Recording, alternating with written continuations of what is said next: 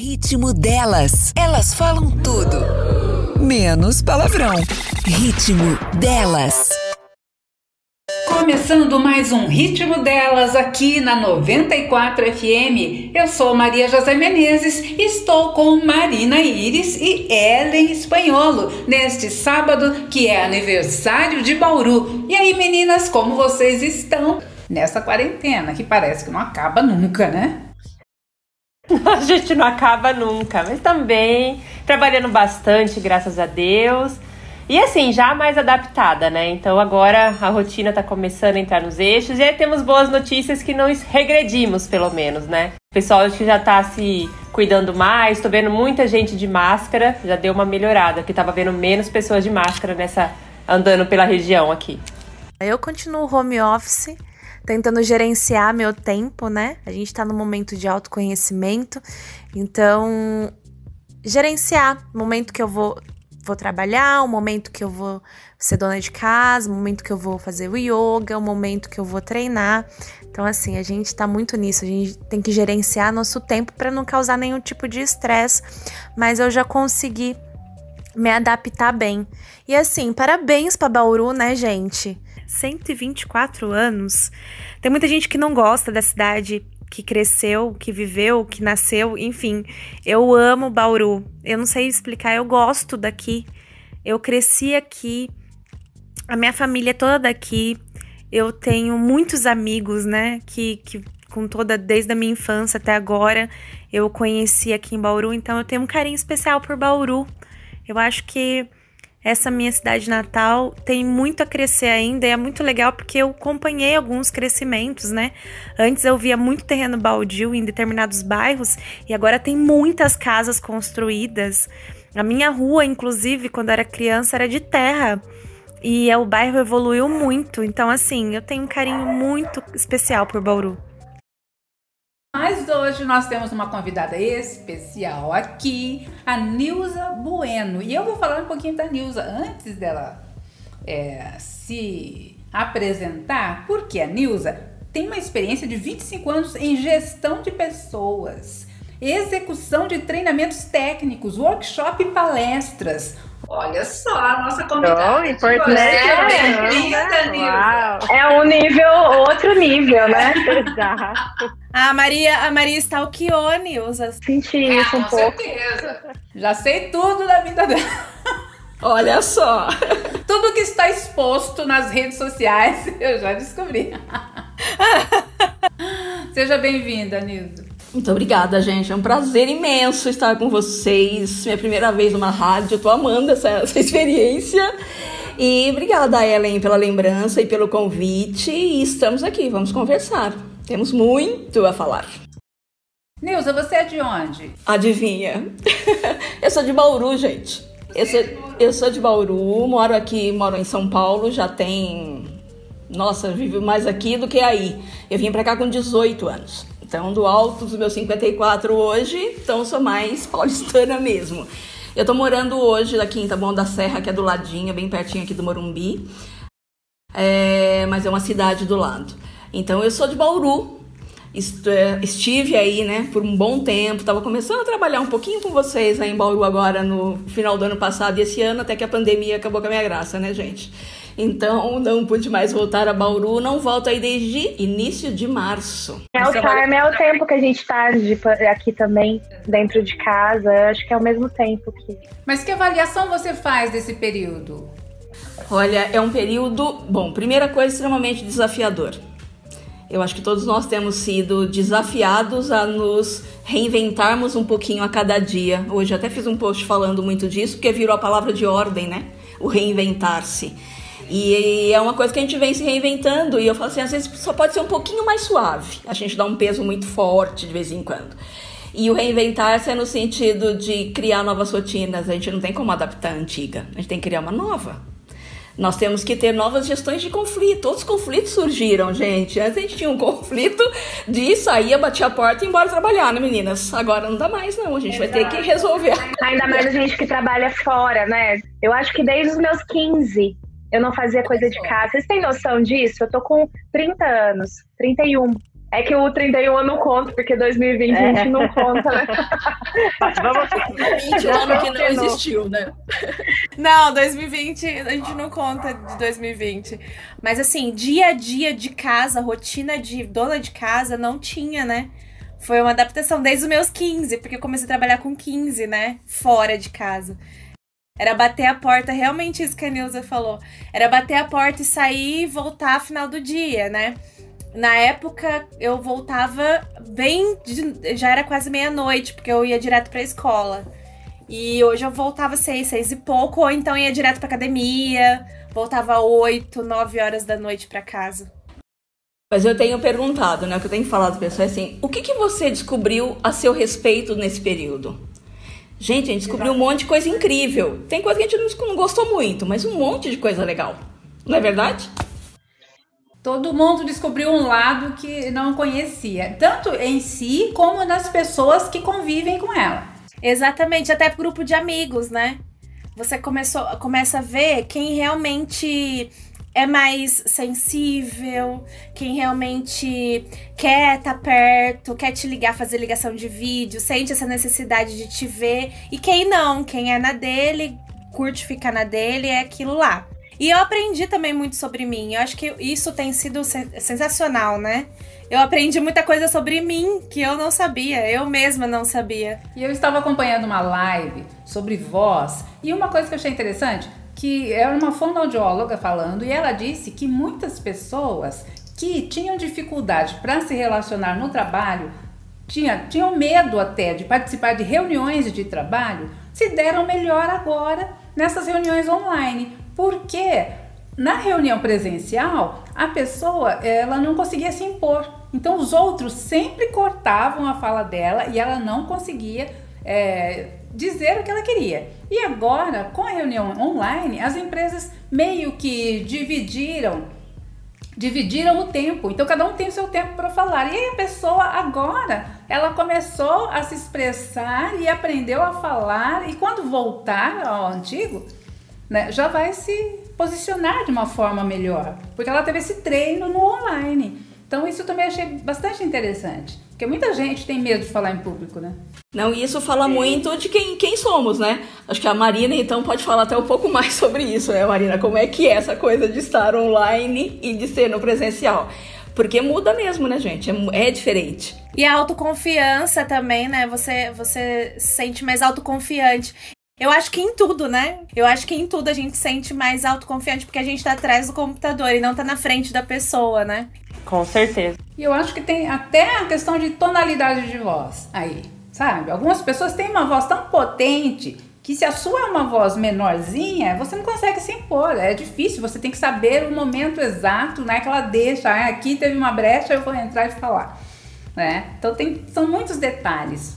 Por isso que essa experiência online está sendo tão interessante. Então, eu acho também, Maria, que traz, é, que traz uma traz um questionamento, porque tem alguns que se adaptaram muito facilmente e você tem aqueles que não estão se adaptando tanto assim.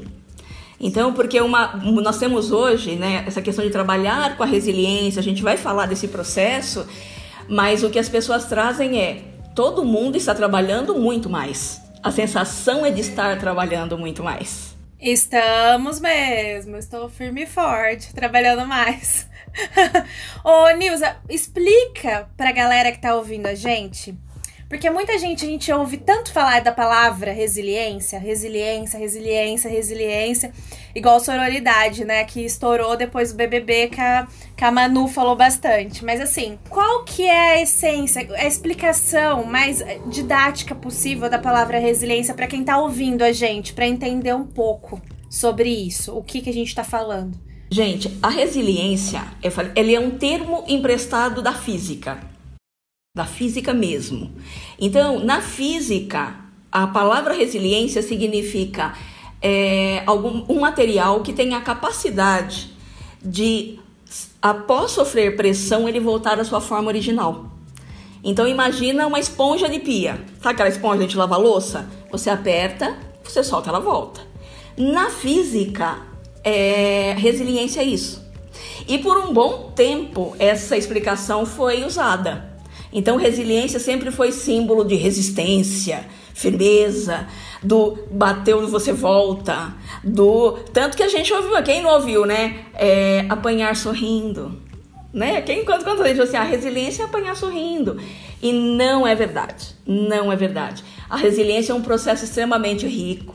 Resiliência é um atributo. Então já começa, já começamos com 50% do jogo ganho, porque todos nós nascemos com ela. Então, primeiro é isso. Então, os primeiros 50% são garantidos. O que vai garantir os outros 50% é se você quer desenvolvê-la ou não. Então, a resiliência para a gente, na verdade, a resiliência humana, quando falamos da resiliência humana, na verdade é você trabalhar, pelo contrário da, resi da resistência, é a flexibilidade é a gente trabalhar a flexibilidade estratégica. É isso que muda. Isso varia de pessoa para pessoa. Isso é muito individual. E por que é que varia de pessoa para pessoa? Porque depende das experiências que nós vivemos. Depende da forma como nós atribuímos significado ao que a gente viveu. Cada uma de nós aqui viveu num local, numa família, num bairro, numa escola, tem irmão ou não tem irmão, o perfil dos pais. Então, tudo isso foi gerando na gente, a gente foi aprendendo. Né? A educação e a cultura, a cultura dos nossos pais, religião. Então, isso tudo vai nos formando é, e nos dando o que a gente chama de crenças, ou melhor, que não tem nada a ver com religião, mas que são as nossas convicções. Por que, é que você acredita nas coisas da forma como você acredita? Porque isso foi construído. Então, cada uma de nós atribui significado de uma forma. Então, cada uma de nós reage a alguma coisa, a, uma, um mesmo, a, mesmo, a uma mesma situação de formas diferentes. Então, se a gente falar, né, como estamos vivendo na pandemia, cada uma aqui tem a sua historinha, como é que está, como se está se reinventando e se, se descobrindo durante esse período. Gente, pensa assim, vou contar uma coisa super legal. Imagina que você tem 5 milhões de dólares disponível e você não sabe que tem. Resiliência é isso, que você pode ir lá e sacar e você não sabe. Então a resiliência, na verdade, ela é um processo, mas que ela passa muito pelo autoconhecimento. A essência do, do da resiliência é autoconhecimento. Quanto mais você se autoconhece, quanto mais você volta para si, você começa a reconhecer os seus limites, saber quem você é, entender as suas convicções. Por que, que você reage de tal forma? Por que, que você. Então, um exemplo legal: quando alguém vem e começa a discutir com você. Qual é a sua reação, gente? A pessoa vem Chora. Começa a chorar. Mentira, tô... Pega mesmo, dona Ellen. Mentira! Não é muito meu perfil, não, chorar. Já quebra o pau junto. Já vai, já gente, tem gente que já vai para cima, já vai pro ataque. Por que você está falando é assim? Mesmo. Não é comigo, você tem certeza? Tem gente que dá aquela travada no maxilar, sabe aquela boa travada no maxilar? Cara de comida para pássaros. Oh, gostei. E aí, então assim, a questão da resiliência, na verdade, é uma flexibilidade de uma, um autocontrole emocional para você escolher a melhor forma de agir e que te favoreça. Então, dependendo do que a gente viveu na vida, dependendo das experiências que a gente já teve na vida, a gente começa a desenvolver essa flexibilidade. E aí, quando a gente cresce, a gente começa a usá-la de forma estratégica. E é isso que é interessante. É, eu sempre fui estourada desde a escola. Sempre fui. Sempre fui estourada. Hoje em dia, acho que depois da idade também, né? a gente vai maturidade, a gente começa a pensar um pouquinho mais. Em alguns momentos eu ainda não consigo, eu ainda não consigo medir né? Mas eu já com, começo a pensar um pouco mais antes de falar ou de responder no mesma quando a pessoa chega muito estressada ou naquele nível pico muito alto, eu já falo, ai, vamos vamos conversar, vamos abaixar a bola, né? Porque Hoje eu não tenho, eu, não, eu acho que eu já mudei já isso. E eu acho que essa questão de temperamento também vem muito com a maturidade. Porque existe uma fase da sua vida em que você quer revidar tudo e depois, com o tempo, você vai vendo que nem tudo vale a pena. Então você vai selecionando, é o que ela falou, né? Você escolhe como você vai reagir? Então, isso é, de fato, acho que a maturidade traz um pouco isso. Mas quem não tem uma daquelas amigas que não importa a idade, continua surtando, indo pra cima, ou então aquela pessoa que acata tudo, sofre a eterna vítima, ó mês, ó azar, ó ano, tudo acontece comigo, tinha que ser comigo. Quem não conhece, menina? Isso é verdade. Conhecemos, conhecemos, né, Marina? sou, eu sou essa, tá? Eu sou, eu sou essa pessoa. Eu acho que dificilmente debate, né, Mar? Com ninguém. Eu sou muito de. Eu baixo a cabeça, choro, engulo e fico aquilo pra mim, mas eu não sou de bater com ninguém. De frente com ninguém. Olha que interessante, gente. Quando a gente fala na resiliência, nessa resiliência científica, que é de fato, a gente divide em, duas, em dois comportamentos. Nós temos um comportamento que é esse perfil do atacar, do ir para cima, da intolerância. E aí você tem o outro lado que é o da passividade, que é o acatar.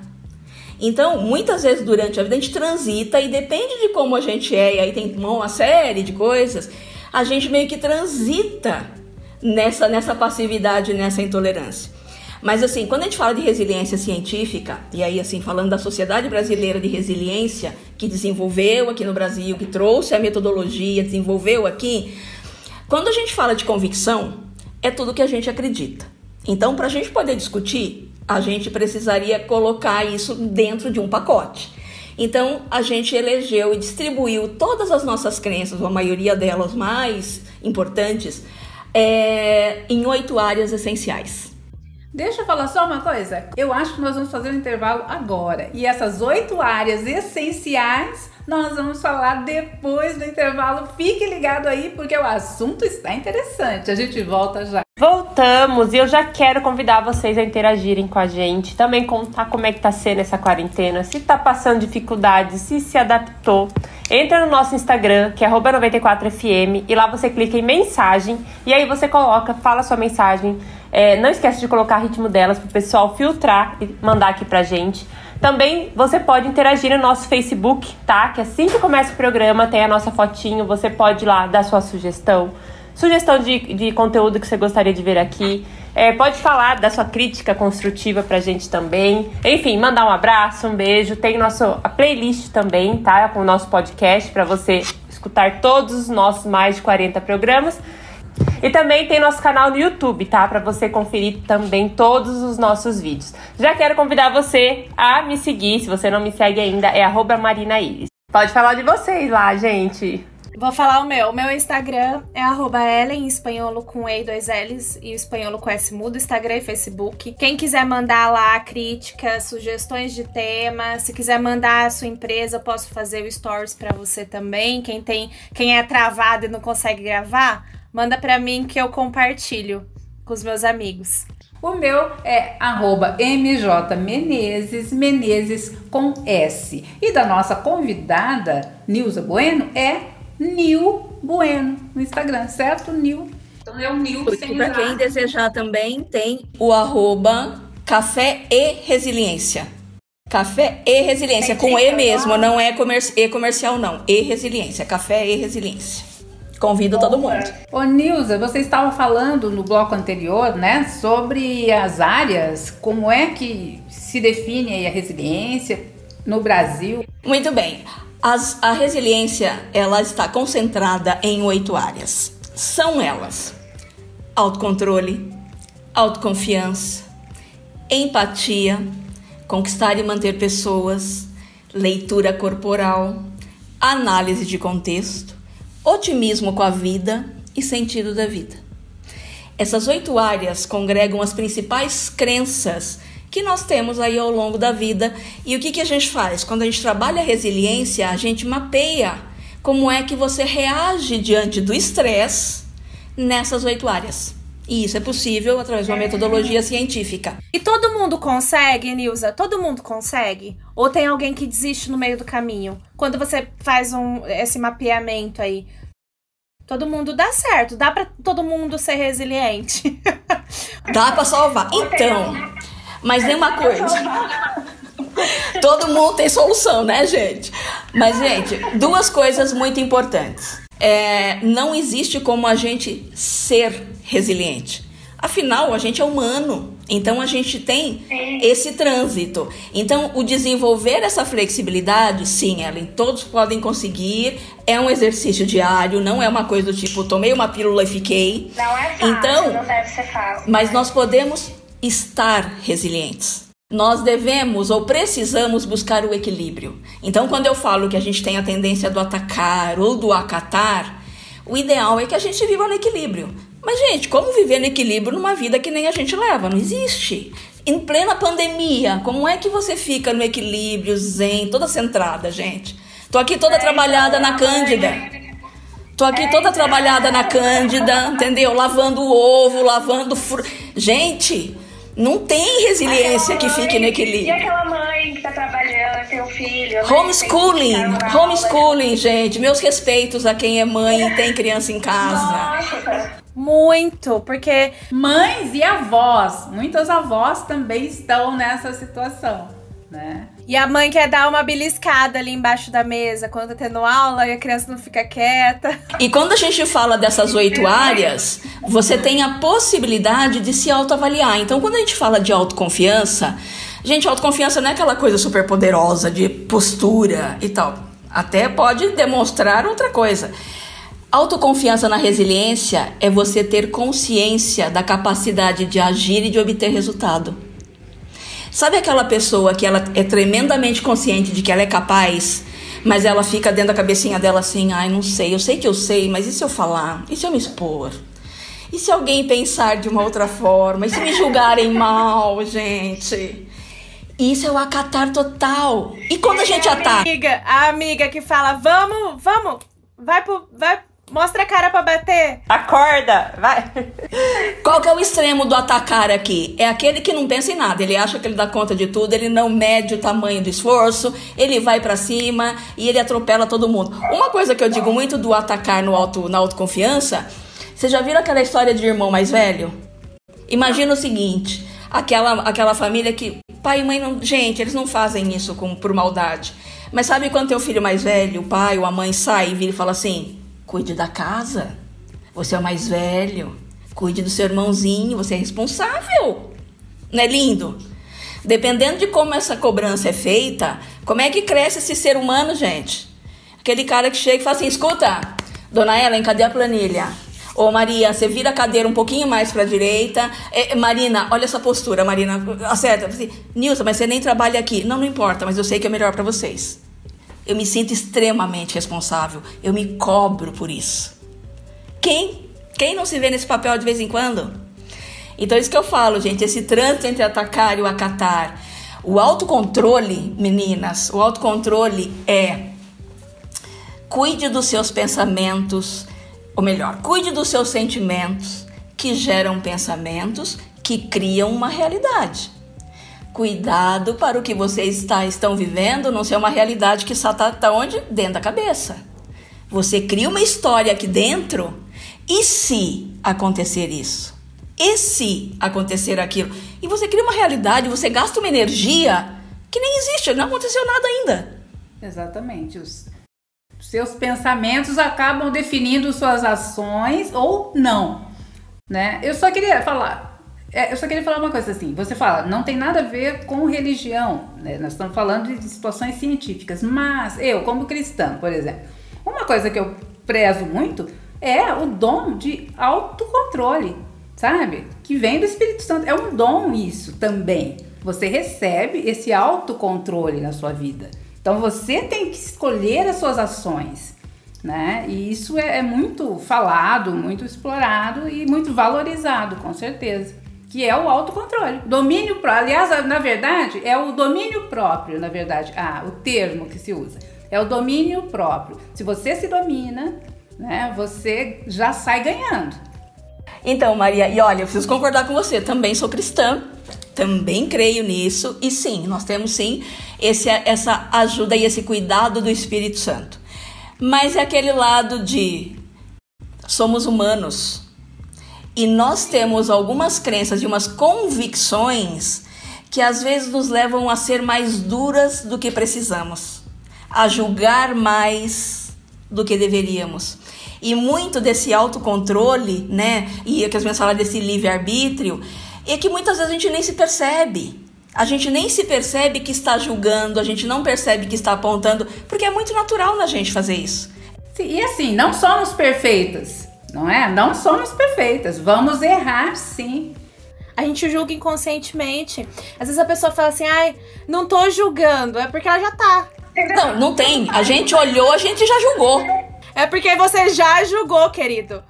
Quando fala assim, pelo amor de Deus, querido, ó, não tô julgando. Ah, já era, você já julgou. O que for a partir dali já foi julgado. Já. e tem muito disso, né? Mas tem um lado, Maria, que é legal também, que eu falo assim, eu acho que assim, bom, primeiro, se resiliência é um atributo, ele já é um presente de Deus de verdade pra gente. Então que a gente saiba explorar isso e somar isso na vida da gente. Mas muitas vezes a gente é, a gente é a gente cresce dentro de algumas sendo cerceados em algumas coisas, de colocado como peso, como culpa. Eu tenho que fazer isso para merecer isso. E quando nós falamos de graça, né? Não faz a gente falar como cristão, mas enfim. É, e o lado da resiliência, nessa questão do autocontrole, o que precisa, gente, que é, a, a, a, é o ponto principal, é os, são os pensamentos automáticos. Nós reagimos automaticamente, a gente não pensa. Aí é que vem o estratégico da flexibilidade. Se você parar para pensar, pode pensar em qualquer situação do dia a dia que vocês têm um problema para resolver. Sabe problema recorrente? Em casa, com o marido, com o filho, com mãe, com vó, com... não importa. Sempre acontece o mesmo. E você fala assim: não aguento mais, 20 anos vivendo isso, eu não aguento mais. Aguenta, porque assim, acontece e você reage exatamente da mesma forma. Não é verdade? E você, assim, quando começa a acontecer, você já começa a reagir do mesmo jeito. Então, assim, é automático, gente. É isso que nós temos que botar o pé no freio, afastar emocionalmente e decidir se você quer ficar brava, se você quer ficar triste, mas aí passa a ser um domínio seu. Você toma para Exato. si o protagonismo da sua vida, gente. É aí que a é, vida fica mais leve. Igual que falam que o pessoal que sempre posta, né? O pessoal que sempre posta. Como é que você quer que mude se você tá agindo da mesma maneira sempre? Todo mundo posta isso, mas isso na prática é bem difícil. Na teoria é maravilhoso, né? E eu falo assim, gente, uma dica que é eu dou. É muito difícil, né? Não pergunte porquê das coisas. Porque o porquê te afunda. Você fala assim, não, mas por que, que você deu bronca nela? Não, porque ela não entregou, porque ela não fez, ou porque, ou porque minha mãe me cobra, porque meu marido. A gente vai sempre no porquê. E a hora que você receber ou tiver que reagir, pergunte para que você está reagindo dessa forma. A coisa muda. Boa. Para quê? Tem gente que sempre tá na defensiva, né? Então, lembra do atacar e o acatar aí, ó? Dependendo de como Nossa, é a convicção. Tá na defensiva. Se você, se você questiona a pessoa, ela já começa a se defender. O tempo todo, já começa a, a forma uma bola de neve ali, né? Então, e aí, eu tenho, a gente tem que tomar muito cuidado, que aí eu trago para vocês a área de análise de contexto, que eu falo que é a grande guarda-chuva da resiliência. O que é análise de contexto? é a gente aprender a enxergar o que é real. Porque a gente tem essa coisa de enxergar aquilo que está dentro da cabeça da gente. A realidade se apresenta e a gente lê aquela realidade com os nossos filtros. A análise de contexto é você aprender a afastar emocionalmente e observar que pistas que o ambiente está te dando. Se essa pessoa chega e começa a brigar com você, antes de Marina chorar ou Ellen bater na pessoa, para, e aí você fala assim: espera um pouquinho. Quem é a pessoa que está na minha frente? O que é que ela está dizendo?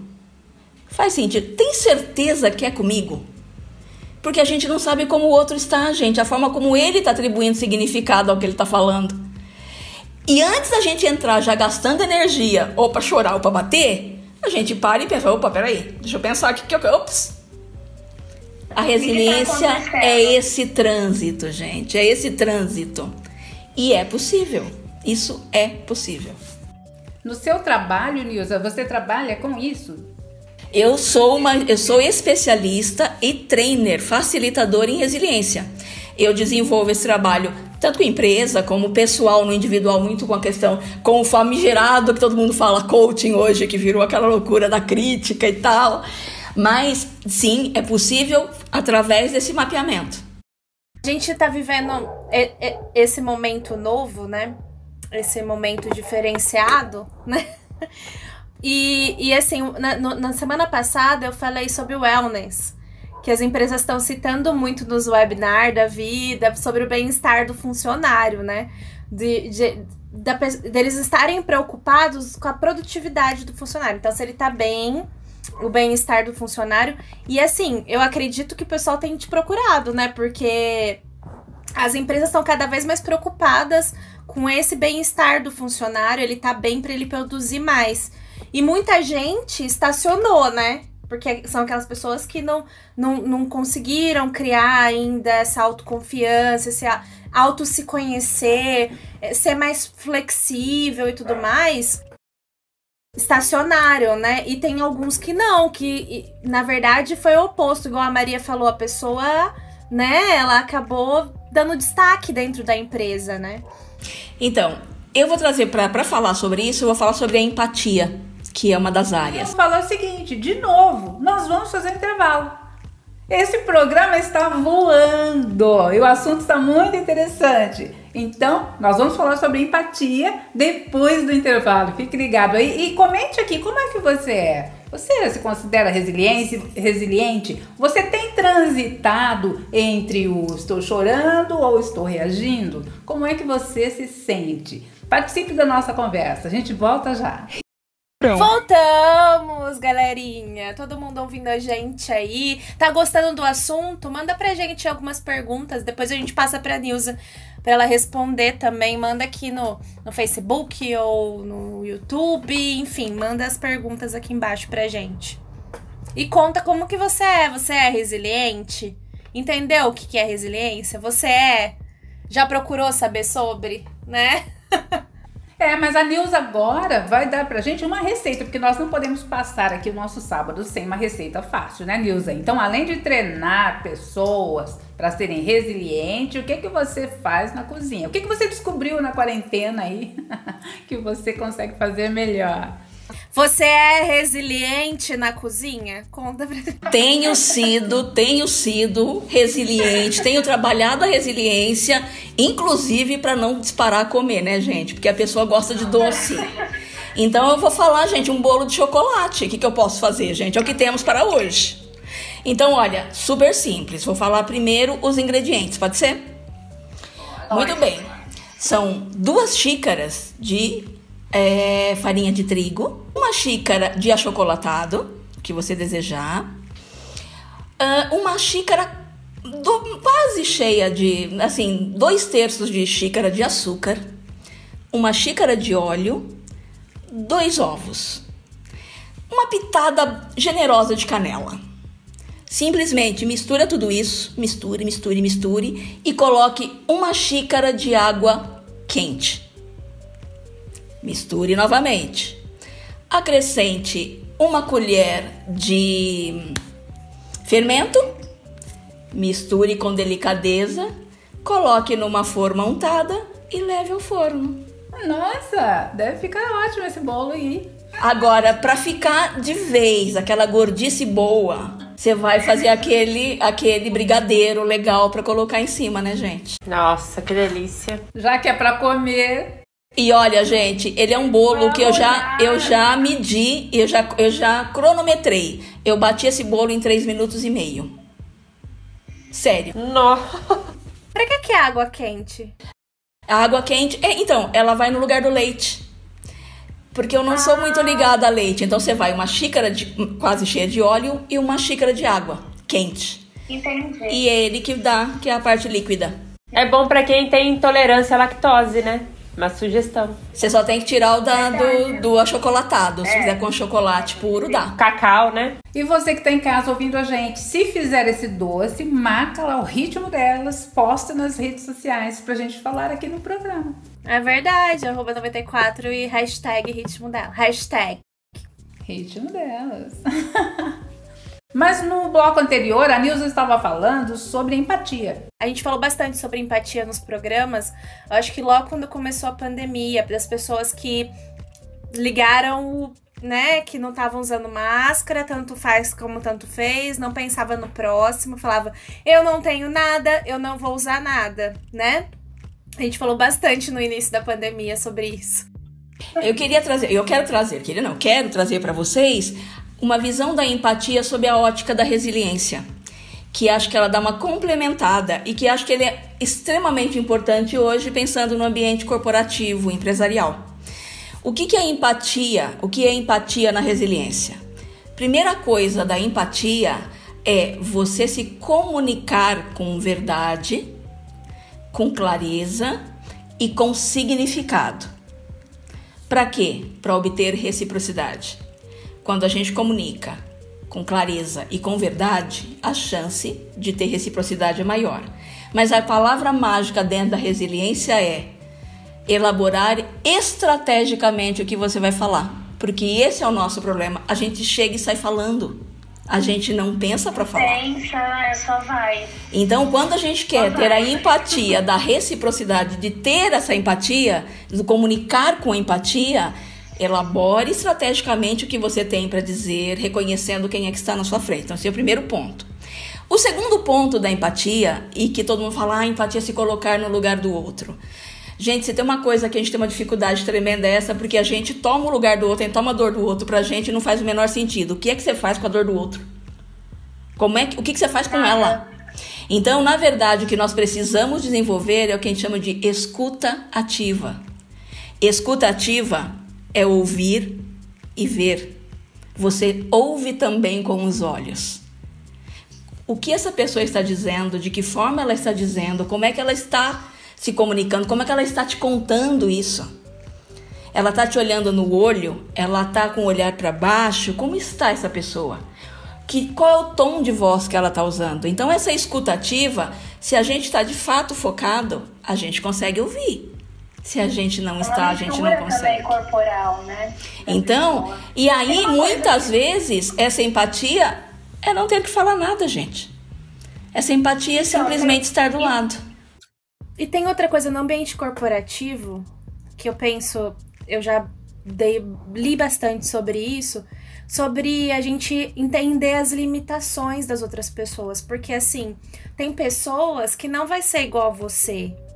Do, do jeito de trabalhar, do jeito de agir, da proatividade. E às vezes, ok, porque é a limitação dela ela só consegue ir até ali. Eu acho que a gente tem que ter um pouco mais de empatia também quando você pensa no, no seu colega de trabalho, porque às vezes ele só consegue ir até ali, ele não consegue ir além, né? Porque ele é limitado, né? E a gente tem que aceitar que ele é limitado, né? E aí é que entra de novo o elaborar estrategicamente o que você tem para dizer. Se você o reconhece dessa forma, de que forma você comunica para ter reciprocidade e ter o retorno que você deseja? O que é que você precisa dizer para essa pessoa para que ela possa corresponder de uma forma que seja confortável para ela também? Mas tem mais um ponto da empatia que a gente ninguém considera muito e que faz toda a diferença na forma como tratamos uns aos outros, que é a autoempatia. Porque a forma como você se trata, como é como você fala com você, isso também a gente acaba espelhando de alguma forma. Então, se você é assim, se você é seu pior algoz, gente, vai ser difícil a gente tentar entender o outro, porque a gente vai ser extremamente crítico. Se a gente é crítico com a gente, imagina com o outro. E assim, a gente nunca está bom o suficiente, né? Tudo que você faz nunca está bom o suficiente. E a gente se cobra muito. Eu tô melhorando isso, viu? Me cobro muito. Ao se, se colocar no colo, ao se perdoar é o olhar para você e falar quem é essa pessoa. Peraí, eu também eu tenho, tô com dó de mim. Beicinho ativar. Pera um pouquinho, gente. Deixa eu cuidar de mim um pouquinho.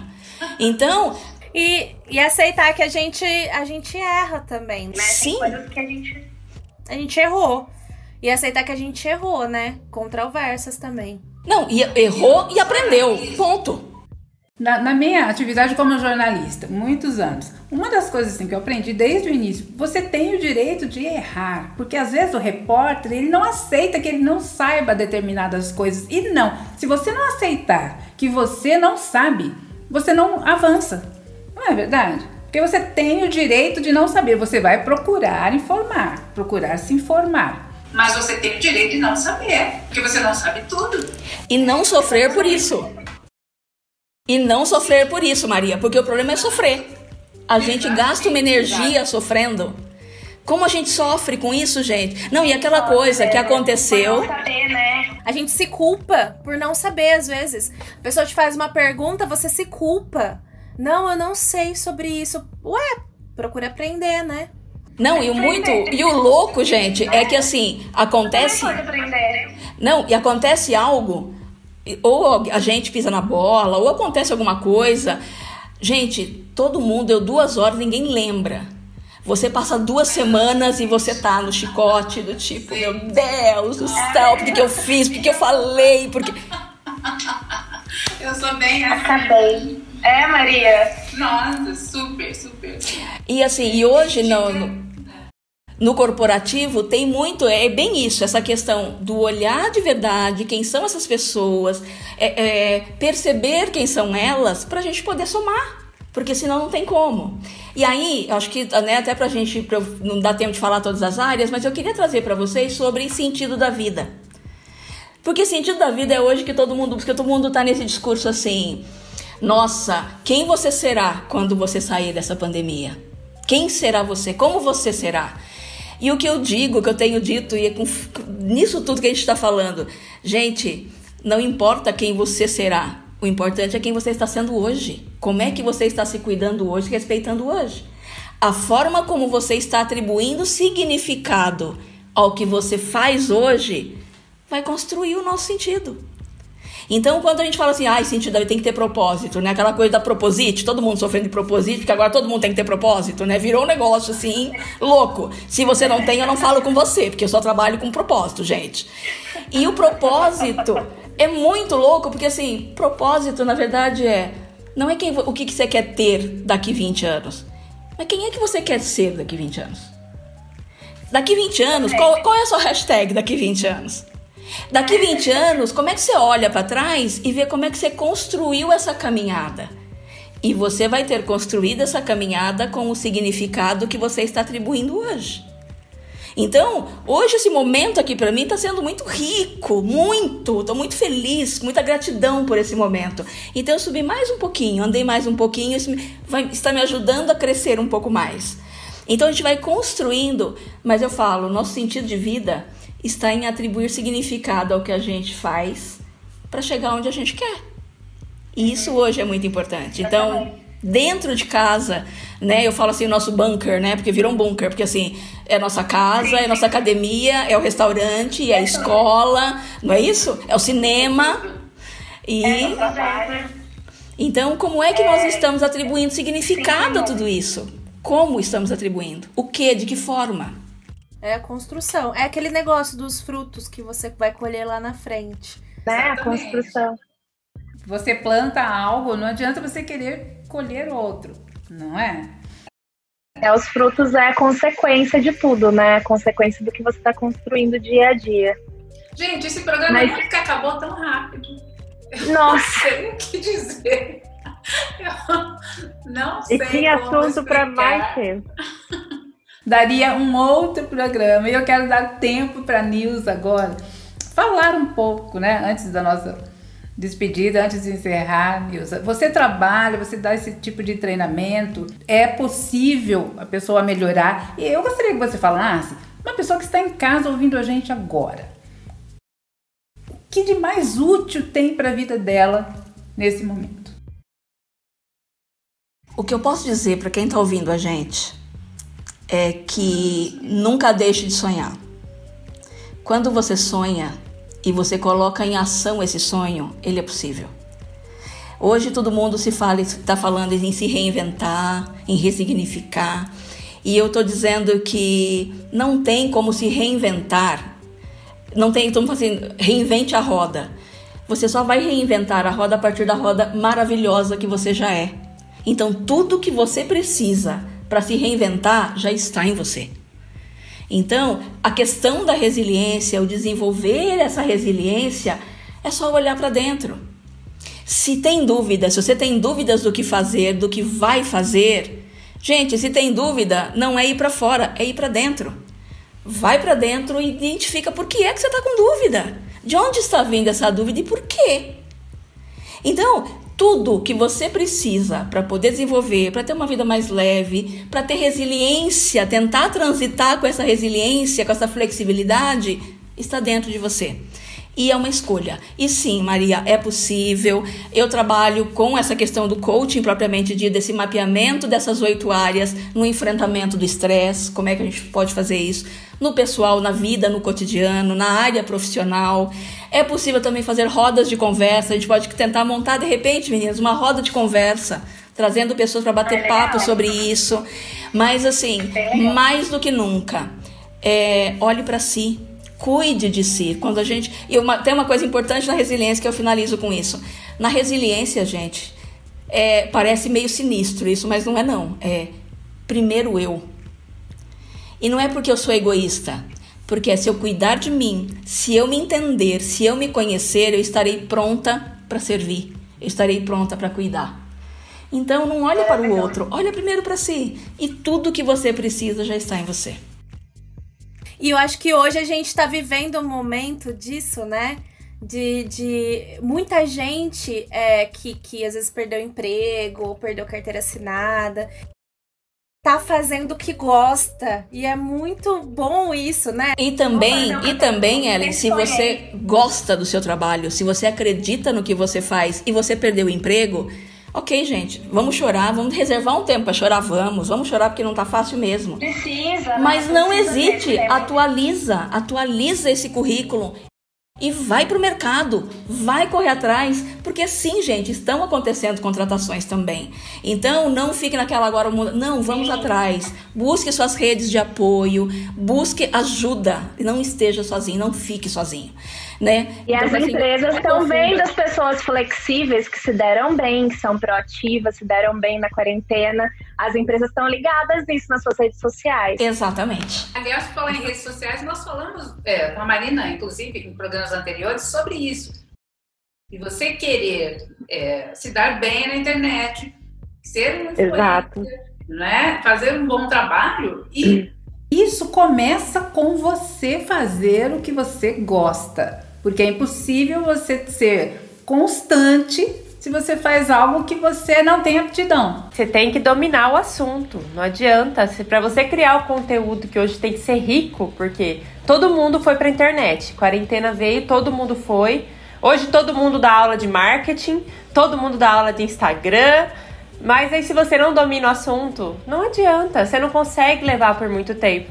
Você tem que saber se posicionar tem que entender qual é o seu assunto e o que você gosta de falar, porque além do que a Maria falou, é a constância. E é aquilo, você tem que falar todo dia sobre aquilo. E a pessoa sabe, se não for real, na hora ela vai sacar e vai parar de te seguir, né? Você tem que mostrar a transparência. Porque tem muita gente oportunista, né, Má? Pelo menos na área de publicitária igual a nossa, tipo, de comunicação muita gente oportunista, que muitas vezes não faz, não foca no trabalho que ela realmente tem experiência naquilo ou que realmente ela domina. Ela quer atender de todas as formas, porque é claro, reduzir o trabalho nesse momento, então ela quer atender tudo. E às vezes ela não domina tudo. Né? Ou então, eu acho que ela às vezes vê o que, que está funcionando para alguém alguém que está do meu lado. Isso está funcionando para essa pessoa, então eu também vou fazer isso. E não é assim que funciona.